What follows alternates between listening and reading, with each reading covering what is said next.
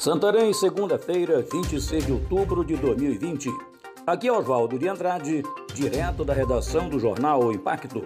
Confira as notícias que são destaque nas páginas do seu jornal O Impacto. Abuso continua com obras que avançam domínio público na rodovia que liga Santarém ao Terra do Chão.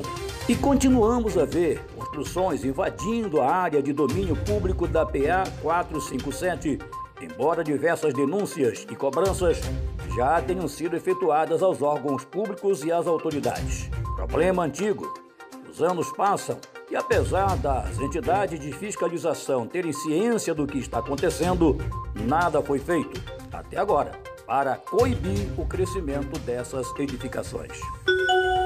Possível esquema de fraude em licitação em placas pode levar prefeita Raquel ao banco dos réus. Uma grave denúncia chegou ao conhecimento do Ministério Público Federal e do Ministério Público Estadual envolvendo a prefeita do município de Placas, no oeste do Pará.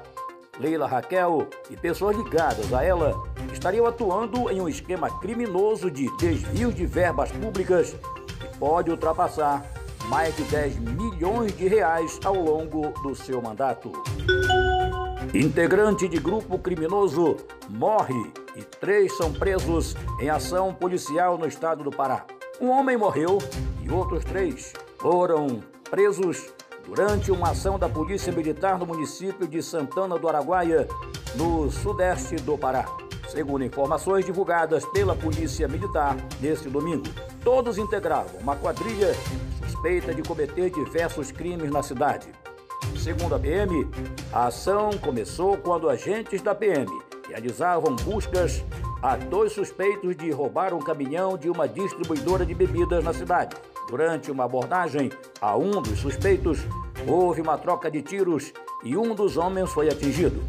A polícia informou que a vítima foi socorrida, mas não resistiu aos ferimentos.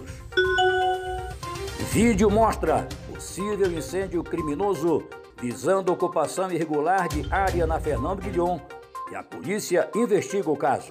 A promotora de justiça de Santarém, Ione Nakabura, requisitou a Polícia Civil de Santarém que instaure inquérito policial para apurar possível incêndio criminoso ocorrido na tarde de segunda-feira em um terreno pertencente à empresa Linave, localizado na Avenida Fernando Guilhom, entre a ocupação Bela Vista do Juá e um shopping.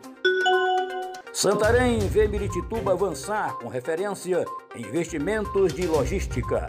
Por que os investimentos na infraestrutura portuária do distrito de Miritituba, em Itaituba, avançam? Enquanto Santarém possui, por exemplo, o maior calado para receber navios cargueiros, mesmo no período de estiagem nos rios.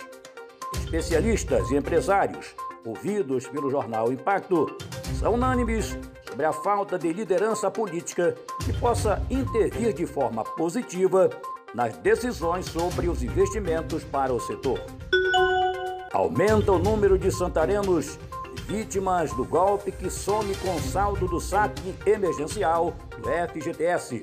Em Santarém, tem crescido exponencialmente a quantidade de vítimas que tiveram subtraída o valor de R$ 1.045 do saque emergencial do FGTS. De acordo com informações, os golpistas utilizam os CPFs das vítimas para acessarem o aplicativo Caixa Tem e fazerem pagamento de boletos para sacarem os valores.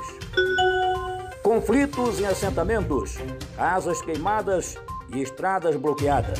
Em plena pandemia de Covid-19, grileiros desobedecem ordens judiciais de reintegração de posse e seguem ameaçando e praticando violência contra assentados da reforma agrária na região de Anapu, no Pará. A situação é tensa nos assentamentos Itatá, em Senador José Porfírio, e Pilão Poente 3, em Anapu.